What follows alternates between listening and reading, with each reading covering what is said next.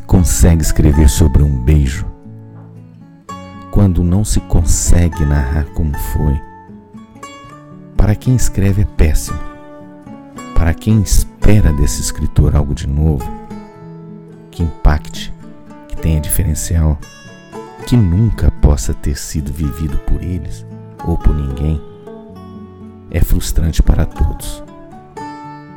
Quando nascemos, os lábios às vezes procuram algo.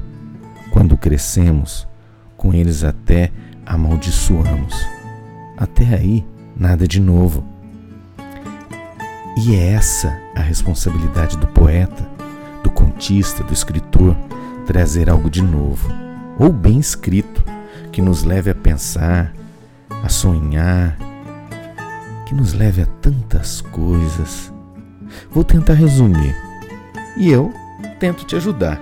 Quando não se espera, quando não se tem preço, quando não se compra e não se vende e nem se vende, e ele acontece, acontece. Foi o primeiro beijo? Não, não foi. Então, como vai se sair dessa? Onde buscará o que dizer? Alguém viu? não. Tem fotos? Não. Como então criar uma crônica, uma poesia? E precisa? Alguns dirão que sim, que é necessário estar narrado e contado em folhas de papel, em caderninhos. E convenhamos, essa história que está escrita no coração, etc., são muito frágeis, batidas ou que já ficou na memória. São ainda mais tolas e sem expressão. Isso tudo já foi dito um dia por você ou, ou até por, por outro qualquer. Então, melhor deixar de lado. Sim, melhor deixar de lado.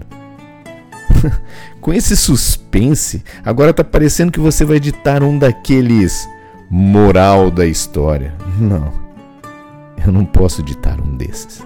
Seria muito piegas, cartesiano, palpável, concreto, racional. Então tá. Então tá. Sim, estou.